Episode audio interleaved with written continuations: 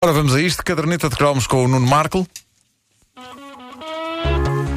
Uma oferta Montepio, junto ao lado forte da poupança e gama Chevrolet B-Fuel a partir de 9.540 euros.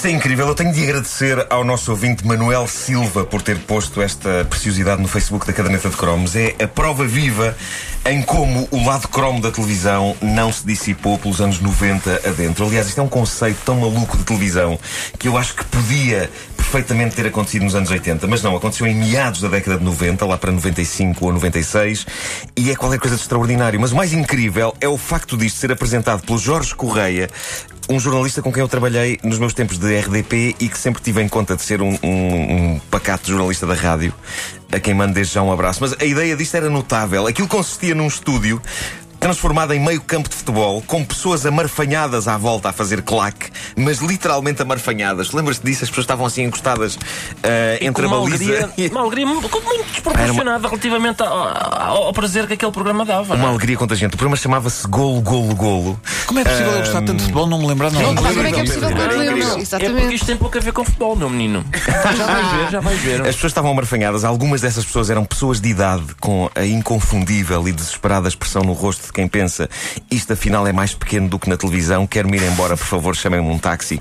Ah, e era um desassossego. O público aos gritos, cheerleaders aos pulos, a Sofia Cerveira lá no meio também. Eu não sei- epá, foi uma coisa para, para a qual tu me chamaste a atenção. Eu não tinha reparado que a Sofia Cerveira estava lá. Porque eu saía da confusão. escola a correr Para ver. para casa ver a Sofia Cerveira a abanar aqueles pompons. Espera aí, mas, mas espera aí, era um concurso de bola, mas tinha mulheres com pompons. vai ser, já vai Cheerleaders, ser. eram a tipo cheerleaders, não era assim? E no meio daquilo tudo, o Jorge Correia, que entrava a correr que nem um louco, usando a roupa menos televisiva de sempre, camisa de flanela aos quadrados e calça que me parece ser de bombazina, apresentando um programa de televisão como se estivesse a fazer um relato na rádio. Isto era uma combinação bombástica e é o tipo de programa que agarrava o espectador mesmo que ele não quisesse ser agarrado. Tudo aquilo era tão vertiginoso que era impossível mudar de canal. Senhoras e senhores, aqui principia mais uma sessão do Golo, Golo, Golo. António Macedo. António Macedo, exatamente. Nota que o programa não começa, principia. Jorge Correia. Aí vem ele a correr. Sim, é daquele tipo de apresentador que entra a correr no. Não havia, não havia outra coisa para fazer. Tinhas que ir a correr. Sua primeira emissão nesta segunda-feira. Depois da semana passada com as emoções da seleção portuguesa, depois de um fim de semana com o Campeonato de Futebol Nacional, temos aí à porta já as competições europeias. O Benfica e o Porto a defender as cores nacionais em dois jogos importantíssimos amanhã e na quarta-feira o Porto com o Nantes e o Benfica na Alemanha com o Bayern de Munique. Mas hoje joga-se o gol Haveria de correr bem. habitual. Hoje vamos ter aqui um guarda-redes que vem do sul, vem de Faro. Se você quiser jogar antes de eu apresentar o guarda-redes, deixe-me que deixe-me ficar o gol, o gol não. Oi. Aí no seu rodapé, o número de telefone que você deve discar ou marcar, conforme o seu telefone, 0641 11 10 0641. E ainda havia telefones de disco. Jogar aí em casa, chutando para os melhores guarda-redes. Houve telefones de Então, CD, defender- e hoje em dia Foi, foi, telefones foi. de MP3. de LP. É uma cavalgada impressionante. Ele, ele próprio às tantas começa a atropelar-se. No, no, no, no, no gol, não, no gol, não. Ah, o- Quem era o guarda-redes?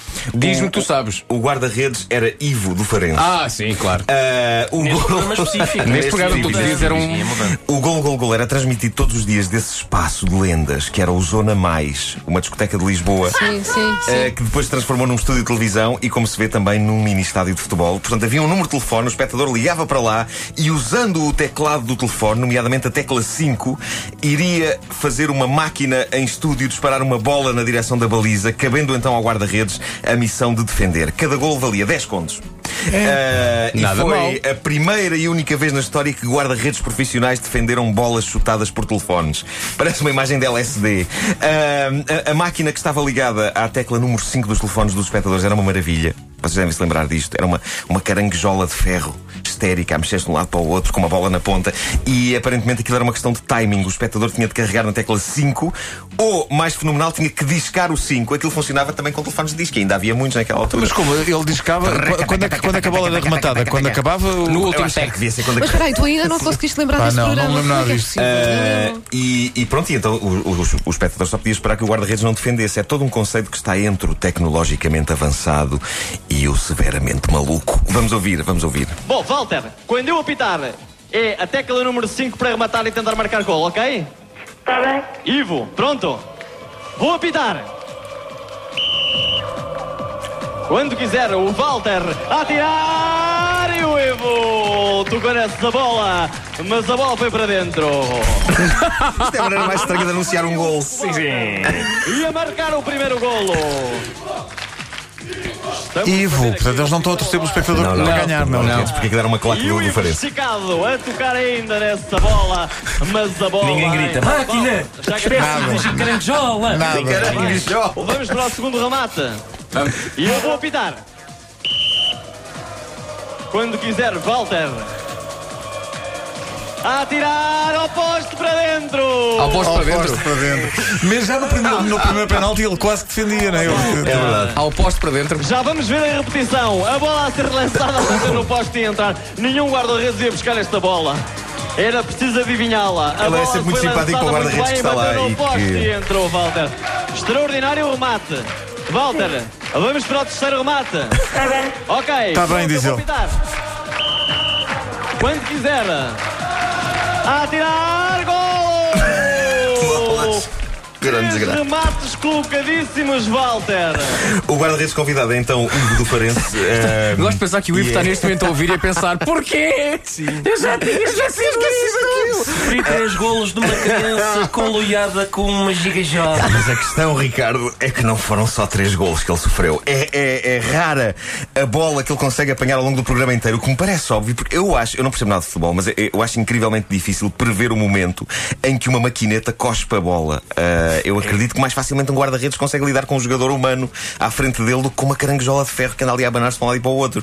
Há que fazer justiça ao Ivo, que passou a primeira parte deste golo, golo, golo, a ser humilhado pela maquineta infernal. Como se não bastasse toda a maluqueira do conceito até aqui, o programa Gol, Gol, Gol ainda, ainda se conseguia superar com mais um momento extraordinário, que é o momento em que um convidado que não tinha rigorosamente nada a ver com futebol ia também ele rematar a baliza. Neste caso, o mito vivo da canção, que é Fernando Tordo. Espera aí. Sim. Era Fernando mesmo som foi que marcar um penalti. Foi marcar um penalti. Obviamente que isto era uma maneira que eles encontraram de reduzir a potencial humilhação que um guarda-redes pudesse sofrer na primeira parte. Neste caso, toma lá com um cantor de meia idade a rematar para que a ordem natural das coisas seja reposta. Vamos então agora chutar. Traz, e é mais um disco, é uma grande homenagem à minha cidade. Traz algo. Vamos então agora chutar. Agora é que nós vamos ver os penaltis. Agora é que... Quando quiser, chutar, Fernando Tordo marcou um gol. Tal como a máquina, Fernando Tordo marca golo ao pobre Ivo. Epá, é incrível. O Fernando Tordo ainda remata mais duas vezes por cima da baliza. Depois vai um indivíduo do público rematar usando um telefone dentro do próprio estúdio, que é surreal. Ele não vai dar pontapés na bola, tem um telefone no estúdio e carrega na tecla 5 e pumba, golos também no Ivo. Ah, mas a questão é que este guarda-redes ele praticamente não se mexe. Raras vezes ele se atira para um lado ou para o outro. O que fez, pelo menos deste episódio que alguém pôs no YouTube do Gol, Gol, Gol, uma experiência de televisão minimal, repetitiva, que me leva de certa forma a perceber porque é que este programa não durou assim tanto tempo como isso. Devo dizer que Mas só não desculpa interromper, é que merece continuar, porque este momento em que eu, este momento só de tens um novo álbum, sim, com bonitos temas, bom, vou rematar a baliza. É uma conversa impossível. Alucinante, é para aquilo era alucinante. O, eu adoro o nome do indivíduo que coreografava as cheerleaders e que aparece no genérico final, super adequado, diz lá Coreografia João Frango. Parece uma chamada pièce de resistance. E a cereja no topo deste bolo magnífico de loucura. Golo, golo, golo. Era um dos programas que nos anos 90 acreditou piamente que o futuro envolvia espectadores interagindo com coisas no estúdio usando o telefone. O outro foi o famoso concurso Hugo. que Sim. Tinha, tinha partes que era um verdadeiro jogo de computador controlado de casa pelas pessoas que estavam a ver o programa. Não há dúvida que aquilo soou super espetacular, inovador e futurista durante cerca de um mês. Depois apareceu, depois apareceu a internet e lixou tudo. O Doug era aquilo. Continuas lenti- lentinho e vais de carrinho. É Era, verdade, era, era, tão era. bom, tão É bom. tramado, também. mas este jogo está Está acabado. acabado. Oh, pá, sim. Mais ou menos isso. O quê? era uma Também não te pessoa- lembras disso, Pedro? Vocês não saíam de casa. pode ser. Eu Não vi pode ser. Mas lá está, ao menos aí era, era um jogo de computador em que uma pessoa Claro. mexia no telefone. Agora, isto é, e uma pessoa imaginar que é um jogador de futebol quando na verdade é, um- é uma espécie de telefonista misturado com um operador de guindaste. Exatamente. Aquilo não tem nada a ver com futebol. Mas eu gosto sobretudo da forma como, de facto, os convidados eram aqui tratados. Quer dizer, O convidado é só um pretexto. Então o que é que está? É, tem um disco novo, não sei o que. Pronto, não já sei quê. chega. Já chega agora. Andor, Andor, isto é para chutar a baliza, faz favor. O- a coisa mais triste é que o, Ivo, o guarda-redes, sai de lá destruído. Ah, pois, há, há momentos em que ele está mesmo cabisbaixo. Tipo, epá, porquê que eu me meti? Ele chegou ao estádio São Luís em Faro e os colegas disseram até o Fernando Torres. bola na baliza. Pá. É caso para dizer Olá Tristeza. Era uma piada envolvendo uma canção do Fernando Tordo. Foi tão boa. Foi muito Só que a boa. canção do Fernando Tordo é Adeus Tristeza. Só que dizer Adeus Tristeza não fazia sentido. Não, mas é uma paráfrase, lá. É uma paráfrase. é. É o quê? É uma paráfrase. Eu já tomei É um isso uma vez por causa de uma Por coisa causa de uma pontada, sim, sim. Ai, não era na barriga. Também, isso era. Isso era o supositório de hipérbole. Olha, já agora aproveito para dizer eh, como desenhar mulheres motas e cavalos e não como desenhar uma mulher morta, como há Oh, pessoas pá, que mas é julgam. tão bom assim como desenhar mulheres mortas e cavalos. Eu adoro este título alternativo a sério. É um espetáculo que farei amanhã à noite na aula magna com Miguel Araújo Jorge, eh, que vai ter piadas, desenhos e música, tudo ao vivo. Tudo ao vivo, E espetacular. vou fazer o pino também, Adalto. Não. Se o Ivo do Farense aparecer, entra à borla. Entra, sem Ok? dúvida, sem Entra dúvida. à borla. A caderneta de cromos é uma oferta Montepio, ao lado forte da poupança e gama Chevrolet Bifuel a partir de 9.540 euros.